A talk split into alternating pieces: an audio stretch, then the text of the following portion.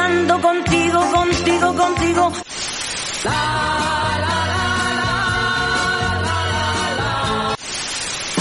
Desde que llegaste ya no vivo llorando.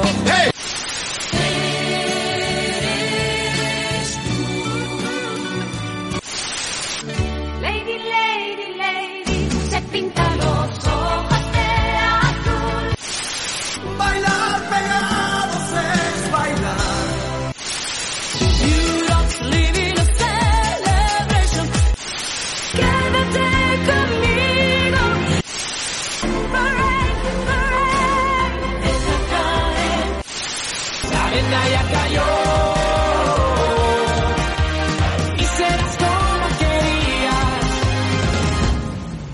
buenas tardes a todos y bienvenidos a un nuevo programa de la historia eurovisiva, de esa, como muchos llaman, arqueología, de meternos en los libros, de meternos eh, en las eh, entrevistas antiguas, las entrevistas radiofónicas, de meternos en todo aquello que nos aporte eh, información sobre Eurovisión. Y es que esto es Eurovisión Planet Memories. Un servidor, Juan Calandria, os saluda fervilmente, con ganas, con alegría, con alevosía, como siempre digo, y por supuesto os también animo a saludar y a dar un fuerte aplauso virtual a mi compañero Iván Barba, que una semana más está aquí con nosotros para comentar hoy, bueno, lo que pudo haber sido no fue Operación Triunfo 2004. Pues sí, bueno, nocturnidad y alevosía, ¿eh? porque ya cada vez se hace más pronto de noche, así que, pero bueno, muy contento de estar de nuevo por aquí y hoy vamos a hablar de un tema, bueno, un tanto escabroso, la verdad, fue un fin de ciclo que después volvimos a retomar en televisión española, pero que en ese momento supuso una ruptura completamente de un camino muy positivo en Eurovisión y que fue el inicio de un desplome abismal de nuestra cadena en el Festival de Eurovisión. Yo creo que eso es así, vamos. Antes de meternos en faena, Iván, yo creo que estarás de acuerdo conmigo en que hay que de- dedicarle un minuto como mínimo a dar las gracias a todas aquellas personas que nos escuchan cada semana eh, en radio y Times, no solo a esas personas, sino también a las personas que hacen posible que estemos sonando en Radio City Times y por supuesto recordar que nos tenéis disponible también para quienes se pierdan los programas en, en ese momento en Evox, Spotify y iTunes. Yo creo que la acogida está siendo muy buena y nosotros estamos encantados de que nos reciban de esta manera. Pues sí, estamos muy contentos porque es una iniciativa diferente, quizá algo más personal, más íntima, que intentamos llevarlo mm, con un punto quizá un poco de seriedad, porque también queremos dar datos, queremos dar, mm, digamos, movernos por la historia, por cositas que realmente ocurrieron, o que también damos nuestra opinión y, y- lo que pudo pasar, lo que no pasó. Pero la acogida está siendo muy positiva muchísima gente nos pregunta, nos comenta, está pendiente de, cada uno de los nuevos programas. La verdad que desde aquí muchas gracias porque vamos a seguir apostando por este Memories que desde luego nos está aportando mucha información que yo desde luego alguna no la, no la conocía y otra me está encantando recordar porque sí que hay cosas que hemos vivido pero otras que son más antiguas que todavía no habíamos nacido, que somos jóvenes todavía. Así es, de hecho hoy nos vamos a quedar en una cosa que quizá es eh, contemporánea a nosotros.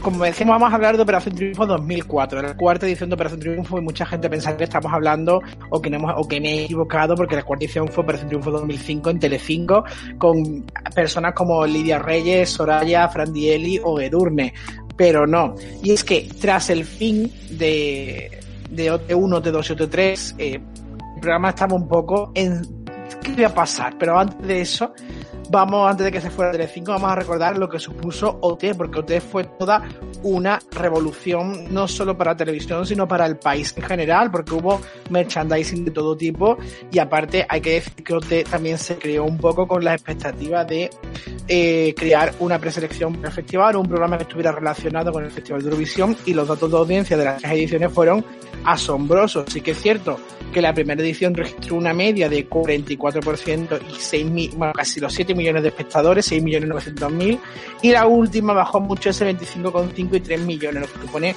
casi la mitad, Iván. No obstante, la revolución y lo que supuso T es indudable. Eh, fue una locura realmente porque cambió todo. Es decir, cambió la forma también de, de televisión, porque realmente un talent show de estas características, yo creo que era el primero que había en España. Después, la industria musical también sufrió muchos cambios. Recuerdo muchos artistas que estaban en contra de OT, otros que sí que lo apoyaban. Artistas que ya salían con un fandom importante, con una carrera por lo menos mediática hecha, ¿no? Algunos sí que se mantuvieron, otros no. Pero bueno, ese, ese momento... Incluso, incluso artistas contemporáneos que creían que venían de OT, como es el caso de Merck o David Civera, y que son anteriores a OT. Exactamente. Son de la, e- son de la época Ballet Music, pero Bueno, Vale Music es que se apoderó de un montón de gente de OT, sin duda alguna, ese, ese sello discográfico. Pero es que revolucionó todo, la tele y, la, y, la, y el propio Festival de Eurovisión, porque gracias a Operación Triunfo, mucha gente se acercó al Festival de Eurovisión y volvió a tener ilusión por la participación de España. Entonces estamos hablando de que lo cambió absolutamente todo y eso es innegable. Yo creo que... Y esta última etapa, sí que es cierto que se ha parecido, porque bueno, ha habido mucha gente que se ha unido, otra vez el Festival de Eurovisión, pero lo que se vivió ese, en ese primer momento, con esas primeras ediciones, no tiene nada que ver, fue una locura. Exactamente, pero como decíamos, eh, tras la elección de Rosa y de Beth, llegó la tercera edición y se escogió a Ramón con ese Parallagrame de ti, que obtuvo muy buen resultado en el festival. Sin embargo, la audiencia del programa, ese 25,5 de media de share y 3.415.000 espectadores, pues hacían peligrar al programa, porque había varios factores que indicaban que Operación Triunfo tenía que cambiar porque había perdido demasiada audiencia de una edición a otra y es que es notable. Eh, Desde televisión española saltaba el formato te saltaba de un despacho a otro para ver qué podían hacer y en principio todos coincidían en que había que rejuvenecer las caras porque Carlos Lozano llevaba tres años presentando un concurso y era como que estaba eh, muy insistente en ese sentido. Aparte, el diario ABC para la época recogía que Carlos Lozano cobraba 24.000 euros por cada programa. Iván, que yo, perdón, personalmente se dice rápido, ¿eh? Hombre, es una barbaridad. Yo también te digo que ese programa, por lo menos en las primeras ediciones, generaba un montonazo de dinero, ¿eh? Eso fue una locura. Mm, pero sí que es cierto que se tenían que introducir cambios porque el, es decir, el apego que tenía la audiencia con respecto al programa fue disminuyendo edición tras edición y sobre todo la tercera edición. De hecho, es una edición entre comillas, no fantasma evidentemente porque existió, pero muy poca gente recuerda mucho de los artistas. Mm, No sé, eh, yo realmente es una de las ediciones que menos mm, recuerdo le tengo. Sí que algún artista que otro porque más me ha, gustado, o, los que, o en este caso Ramón que fue Eurovisión, pero no sé, es una edición que quizá mm, se notó, ¿no? Eh, ese ya, ese bajonazo. Evidentemente, si querían hacer una cuarta edición, tendrían que añadir los cambios suficientes como para que el formato mm, se mostrara más nuevo, diferente y que, y que pudiera seguir positivamente, ¿no? La audiencia. Exactamente. Además, también querían el cambio como directora de la academia de Nina. Porque además coincidía no solo en que había que rejuvenecer esas caras, sino que el programa Open Triunfo 2004, que sería como se llamaría, o 2005, que se, todo planteaba, se planteaba que que comenzaría en enero de 2005, pues en esa fecha Nina estaba totalmente inmersa en lo que es el musical Mamma Mía, todo un éxito, por tanto Nina igual no podría hacer frente a, a las labores de la academia. Desde esa perspectiva, pues se planteaba un OT que fuera diferente. Yo no sé qué hubiera pasado, pero igual hubieran puesto esas caras y hubieran funcionado, esas caras nuevas hubieran funcionado, o directamente, como siempre digo, darle un margen para respirar. En este sentido, el diario ABC, el 29 de octubre de 2004, avisamos a todos los oyentes que hoy no tendrán muchos audios, pero sí tendrán estos datos que creo que son muy interesantes. El 29 de octubre se planteaba la posibilidad de crear un Operación Triunfo nuevo, pero que fuera un programa semanal en el que cada concursante mostrara su valía y que no se trataba de buscar formar carreras musicales para los artistas, porque hasta ahora se habían buscado lanzar nuevos artistas al mercado, como Rosa, David Bisbal, eh, Ainhoa la Piedra, diferentes artistas lanzar carreras musicales y rejuvenecer el, merca- el mercado. Sino que el programa lo que haría en esta cuarta edición, que no se iba a hacer, sería buscar el representante para Eurovisión. En este sentido, durante varias semanas, los concursantes se enfrentarían entre ellos y irían usando su valía. Pero hay que decir claro que no vivirían conjuntamente en una academia. Algo muy al estilo de lo que era Euro Junior por aquel momento que también estaba triunfando. Exactamente. Pues sería bastante novedoso porque, hombre, quizá el fenómeno fan mm, a lo mejor disminuiría un poco, pero sería curioso cómo unos artistas que sí que están expuestos a la realidad pudieran mm, mantenerse semana tras semana, porque no es lo mismo con el lote que conocemos, que están metidos en una academia, que no saben casi absolutamente nada de, de la realidad, de fuera, y que además tienen la facilidad de tener eh, profesores, etcétera. Eso sí, a lo mejor sí que irían a la academia, digo yo, pues para ensayar, para hacer sus clases, pero claro, no tendrían una convivencia como tal. En el caso de, Claro, Euro, que de Euro recordar- Junior, ¿cuánto recordar duró? Dos veces, ¿no? Junior, eh, no hubo cuatro ediciones de Euro Junior. No, pero Euro Junior, Dos. Euro Junior gordo caso- fue dos. Claro, fueron las dos primeras que fueron las gestionadas por Yes Music, las otras dos fueron gestionadas por Televisión Española junto a CIF, creo, C para sí.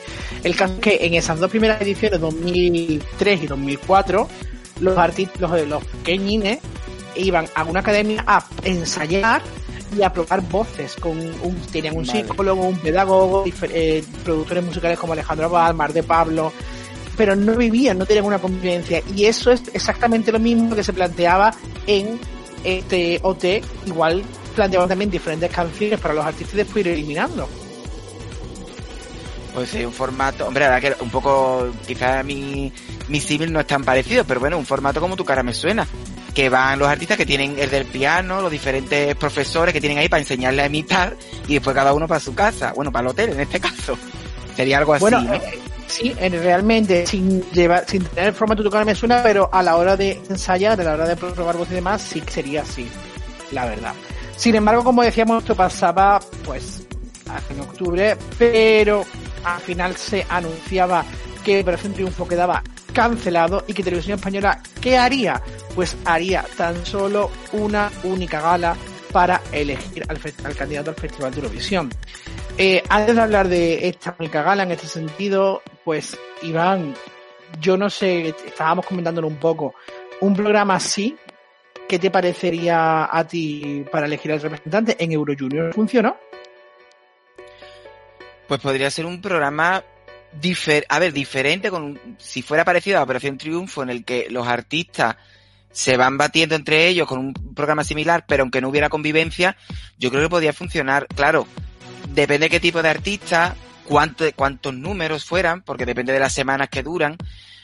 Mm, Yo lo veo bien, es decir, yo no, mm, yo lo veo un formato que sería positivo. No sé si ahora, es decir, en la televisión actual, en el 2020, 2021, de cara al año que viene o lo que fuera, tendría cabida, porque ya el, el propio OT con convivencia y tal, en estos tres años que lo hemos tenido, mm, ha ido también perdiéndose y diluyéndose un poquito. Entonces, no sé. A mí, yo no me, sería cuestión de verlo, es decir, hasta que tú no lo ves, no Claro. puedes- De Pero- hecho, yo creo que al final sería muy similar también a eh, lo que pasa es que esto estaba dentro de la academia, pero cuando el Cross dirigió Europe's Living Celebration, creo que ellos vivieron tres galas diferentes, en las que un jurado eliminaba una canción y después el público era el que, el que votaba por las canciones finalistas, ¿no? Yo creo que un poco sería también así. Sí, claro, pero en este caso sería primero los artistas de por sí y cuando ya quedaran poco le daban canciones o vale. Eh, eso es lo que pasó en Euro Junior, por ejemplo. Los artistas cantaban diferentes Es canciones. verdad, en el Junior cantaban covers. De hecho, María Isabel cantó el Dámelo Ya de Pastora Soler y en la siguiente gala, eh, que ya eran semifinalistas, cantaban las dos canciones y elegían la, la canción finalista, en la que iban a la gala final solamente con esas canciones finalistas. Sin embargo, el CS se publica con todas esas canciones. Me gusta que hablemos de Euro Junior porque este acerca el Festival de Eurovisión Junior, por cierto. Pues sí. Hombre, estaría bien, ya que estamos hablando de esto, que retomaran Euro Junior. Me refiero, y no la elección eh, directa, directamente, no sé. Lo que pasa es que Televisión Española no suele apostar mucho, según ellos, por realities o por programas talent show eh, con niños, pero ahí está Masterchef. eh, Junior. Después está Masterchef Junior, pero bueno.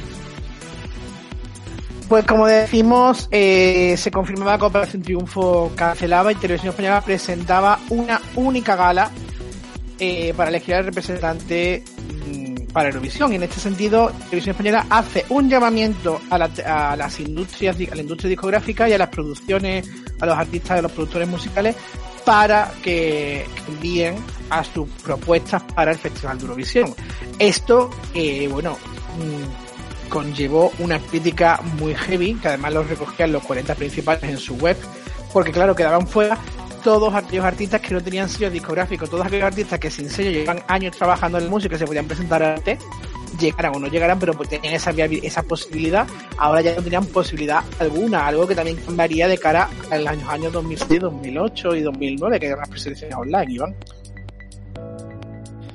Hombre, eh, yo creo que al tener la, la puerta abierta de OT, que cualquiera, entre comillas, bueno, que cantara bien y tal, se podía presentar y cualquiera pudiera ser mm, nuestro próximo representante, y además se vendía así, porque yo me acuerdo que, por ejemplo, con Rosa enfatizaron mucho que era una chica de la calle, entre comillas, que no era profesional, que estaba con su familia y que llegó a Eurovisión.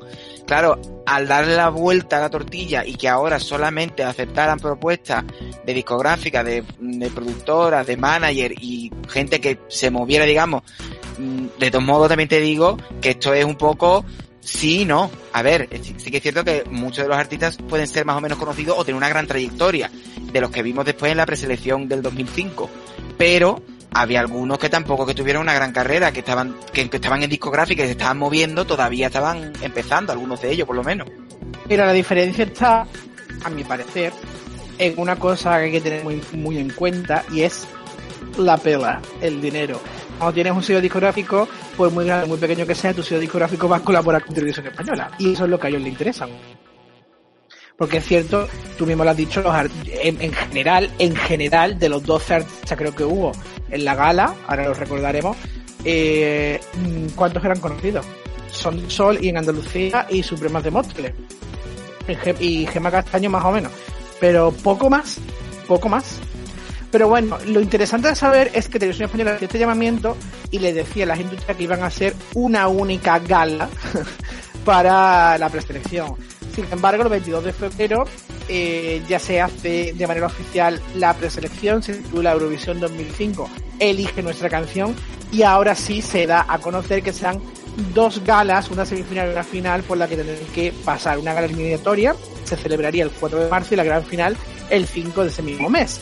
Yo no sé en la cabeza de los artistas cuando le dicen, oye, que no vas a final una gala, que tienes que pasar una semifinal y tú mismo te, no te eligen y no puedes competir. Mm, ese, eso que digo, esa incertidumbre a mí me genera mucho, me genera mucho y me genera mucha duda y incluso molestia porque volvemos a lo mismo, a actuar sobre la marcha, que es algo muy complicado y ojo, que tuvieron meses para decidir que no iba a hacer OT. Yo no sé lo que pasó ahí, la verdad, con televisión española. Mm, Yo creo que lo, porque cuando escogieron, es decir, cuando tú has dicho que a finales de febrero fue cuando anunciaron la preselección, ¿no? El 22 de febrero se hizo de manera Vale. oficial, pero Televisión Española come- comenzó a convocar a las industrias musicales, eh, creo recordar, el 4 de febrero. Vale, pues tampoco era tampoco tan pronto, vamos, que se tomaron su tiempo con tranquilidad, vaya. No, porque muchas veces se ha escuchado siempre que Televisión Española contacta con artistas, con discográfica y tal, y si ninguno, digamos, bueno, bueno, bueno, no vamos a decir, digamos, con carrera, digamos así más llamativo, quiere ir de forma interna, pues entonces ya es cuando hace una preselección. Algún año ha pasado de eso. de hecho, en nuestro programa anterior que hablábamos de eso, en este año, en esta ocasión se le presentó la oportunidad a David Civera de volver. de volver. Y Claro, fíjate, por eso yo digo que a lo mejor es eso, ¿no? Que a lo mejor quizás las primeras figuras declinaron o no se, no se atrevieron o lo que fuera y entonces ya cuando que, cogieron... Claro, esperaron, como siempre, esperaron hasta el final, pero yo creo que lo que tienen que hacer es que ellos siempre pretenden tener una elección interna de un artista consagrado. Pero creo que cuando empiezas a tantear a los artistas debes tener siempre un plan B. Si al final todos te dicen que no, ya saber cómo actuar. Y fíjate lo que, lo que quería leer, un fragmento directo de los 40 principales, como decía, y es que dice lo siguiente. Las casas discográficas no atienden a otros géneros musicales y artistas que los impulsados e inspirados en Operación Triunfo, lo que es un auténtico cerrojazo a la diversidad y a la pluralidad a las que debe atender un medio de comunicación público. Sin embargo, nos tranquiliza que la GAE nos vaya a garantizar que el proceso de selección para Eurovisión sea correcto. Algo muy interesante porque se hace una crítica a todo lo que es OT y a los artistas que vienen, que aunque vienen de pequeñas casas discográficas, pero mm, oye, mira, se preocupaban y la estaba involucrada. De todos modos, mm, yo quiero decir que está muy bien, pero realmente en, en, en la preselección 2005 hay bastante diversidad con las canciones. Yo no creo que todos sean del mismo género e incluso la ganadora al final, para mí no me parece un producto mm, que no tiene nada que ver con lo que ha, sacado, ha salido de Operación Triunfo. Entonces, a ver, yo comprendo esa crítica, ¿no? Pero que dentro de lo que cabe, aunque no fue una gran preselección, hubo diversidad. Piensa al final, piensa al final que la crítica es un poco por miedo, por miedo a lo ya. que va a venir y no sabemos. Yo creo que es eso, ¿no? Lo desconocido. Fíjate, Iván, decíamos que Carlos Lozano era una de las caras que OT quería renovar, porque cobraba mucho. Lo comparábamos con Euro Junior y curiosamente en Euro Junior 2005 Carlos Lozano no presentó Euro Junior, ya fue eh, Jorge Fernández. Sin embargo, esta gala, esta gala Eurovisión 2005 eligió esta canción, sí la tuvo que presentar, imagino que por temas de contrato. Y fueron tres presentadores, Carlos Lozano, Patricia Pérez, que era la que entrevistaba a los artistas, y Ainhoa Arbizu, que se dedicaba a presentar todos los vídeos, porque Televisión Española se dedicó a presentar vídeos para conocer a las canciones desde el 28 de febrero hasta el 4 de marzo en el programa Por la Mañana presentado por Inés Ballester. Lo hacía en bloques de cuatro canciones. Además, por la tarde emitía un blog de seis minutos con todas las canciones. Y en la 2, a las 3 de la tarde, había un programa también presentado por Patricia Nueva presentando las canciones. Yo creo que día de hoy eso no lo tenemos, vamos, le cuesta trabajo publicar algo, eso es impensable. Pero bueno, hoy en día con las redes informática y tal, y como Televisión Española ya es parte también de eh, rtv.es, simplemente lo meterían todo por la web y diría que ahí está, que se puede consumir y que hoy en día no hace falta sacarlo todo por la tele. Pero sí que es cierto que esa, eh, esa promoción y tal está muy bien porque así de, de, alguna forma es como está llamando la atención a la audiencia. Ojalá también hicieran esa, esa misma promoción en televisión española a, en Eurovisión Junior, porque ni el año pasado ni este año hemos estamos teniendo muchísima, vamos, promoción, sabiendo que nosotros ahora nos podemos votar. Pero bueno, quería hilarlo con esto, que no tiene nada que ver, pero lo he dicho. No, no, no pasa nada. Pues como decíamos, también hay que tener en cuenta, Iván, una cosa, y es que no sé si piensas en que el año 2005 está precedido por un hecho. O sea, antes de 2005 tenemos un hecho muy importante destacar. No sé si sabría decir cuál es. Y que eso influyó en la selección. Pues no la, sé. la, la, victoria de María Isabel en Eurovisión Junior 2004. Porque Televisión Española creó esta preselección diciendo a través de Euro Junior ha sido la propia audiencia quien ha decidido qué canción y qué artista debe representar a España en Eurovisión. Ojo, matizo, porque la canción también fue eliminada, el jurado decidió que también eh, María Isabel debía pasar, aunque la audiencia sí que se eligió de muerta que sencilla. Eh, pues a través de eso, Televisión Española quiso apostar otra vez por la audiencia y decidir que nosotros fuéramos quienes eligiéramos las canciones artistas que deberían representar a España en Eurovisión 2005.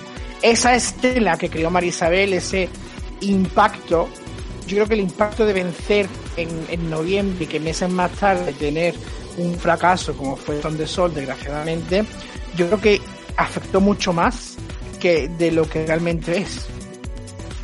Pero yo creo que aquí ha habido una mala praxis por parte de Televisión Española.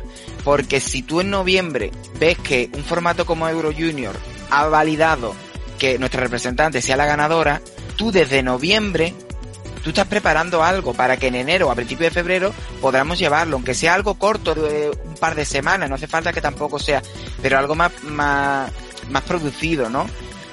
Yo no sé después qué pasó ahí, pero sí que es cierto que ahí es cuando, entonces por eso es el referente, ¿no? Es decir, como en Eurovisión, en Euro Junior pudimos ganar Eurovisión Junior, podemos intentar algo parecido en Operación Triunfo para que nuestro representante también pueda ganar. Bueno, ya se ve que no fueron previsores porque al final tuvieron que salir un poquito por petenera, pero bueno. Pero lo que tú dices podrían haberlo pasado porque además tenían ya cierto bagaje porque, bueno, habían eh, recordemos Eurocanción, venían ya de hacer preselecciones, o sea que no es nada nuevo. Sin embargo, vamos a, vamos a repasar muy brevemente, porque ya lo haremos en otro programa, esa preselección de Eurovisión 2005, eligieron esa canción, que hay que decir que, como decíamos, pues teníamos artistas como Julia, Caterina, Sol, Jaster, Acriu, Felipe Cruz, Supremas de Mortle, Lanco, Enzo, Pierre Ensu, Gema Castaño y María Lorente.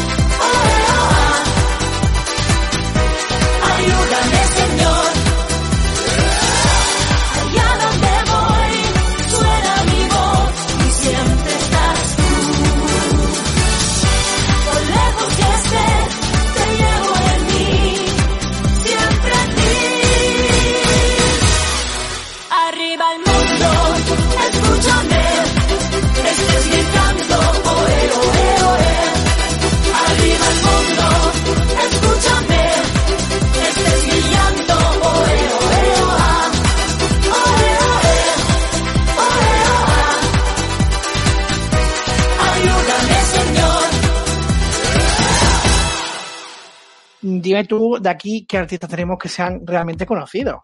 Salvo las Supremas, son de Sol y Felipe Conde, poco más. Yo me acuerdo de cuando vi la preselección, yo prácticamente no conocía a, ca- a casi nadie, vamos.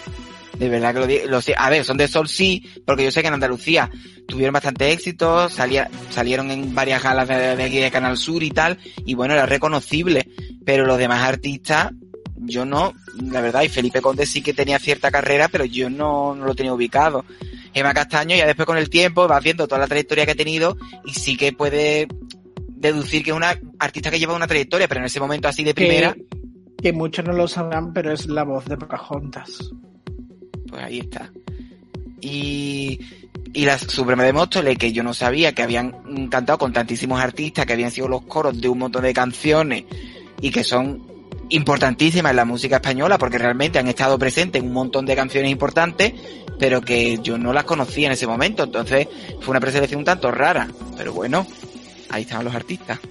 Eh, hay que decir que, bueno, los- mm, se eligieron a los finalistas, eh, eh, esto fue una semifinal, se eligieron seis finalistas que fueron Enzo, Lanco, Supremas de Móstoles, Felipe Conde, Son de Sol y Julia.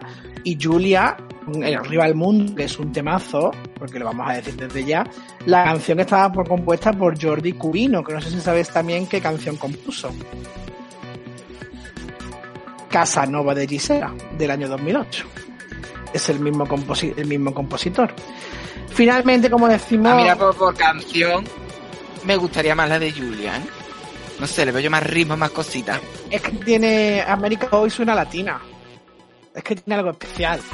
Eh, finalmente, bueno, pues son de sol con brujería de Alfredo Panin Bianco. Eh, las ganadoras del concurso, si no recuerdo mal, eh, no recuerdo, eh, 24,2% de los votos frente a un 20 21,8% de las Supremas de Móstoles.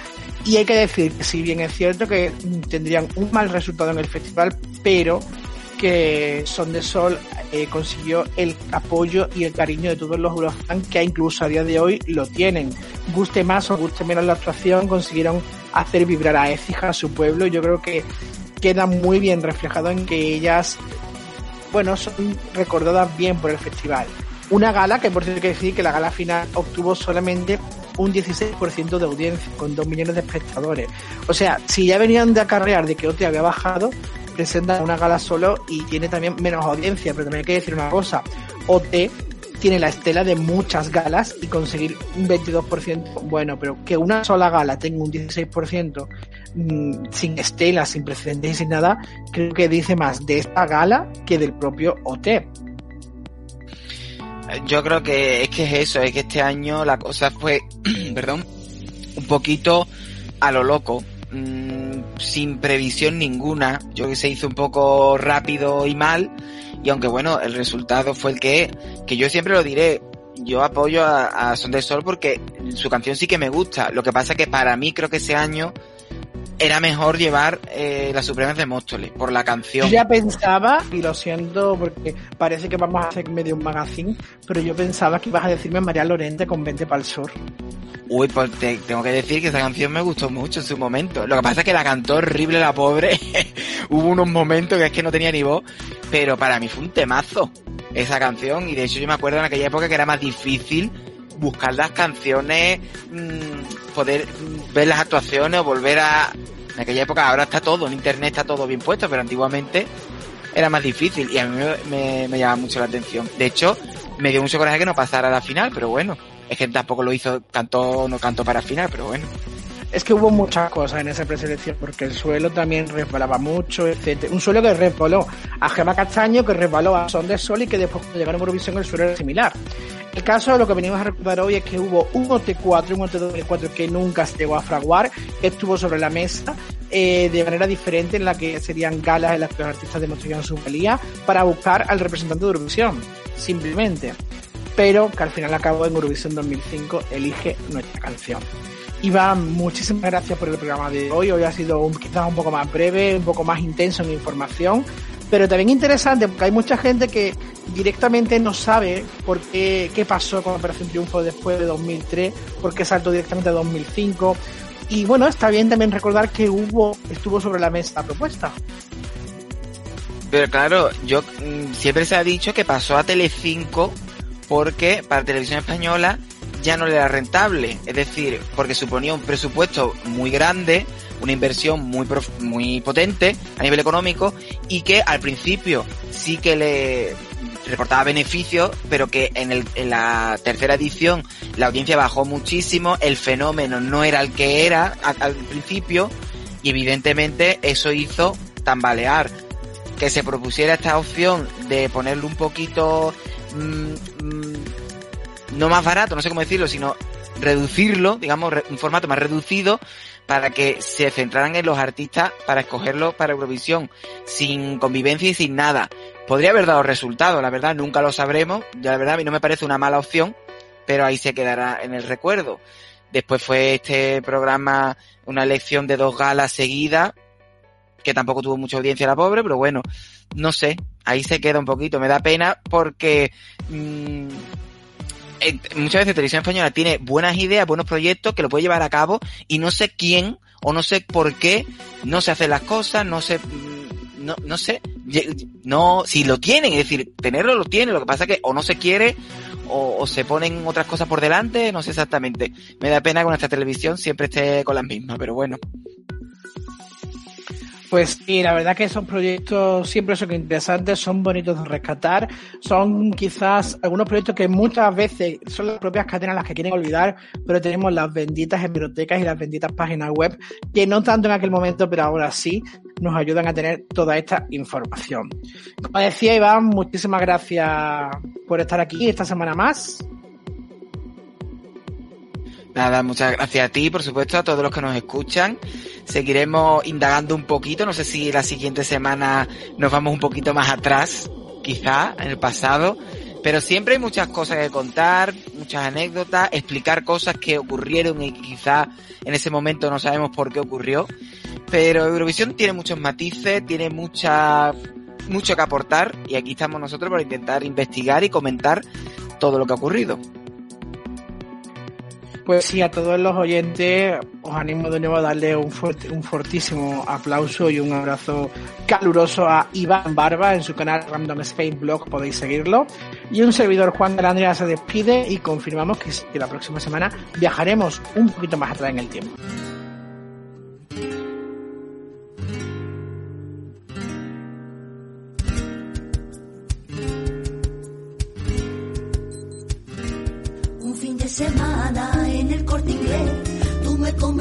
Para comprarte el internet.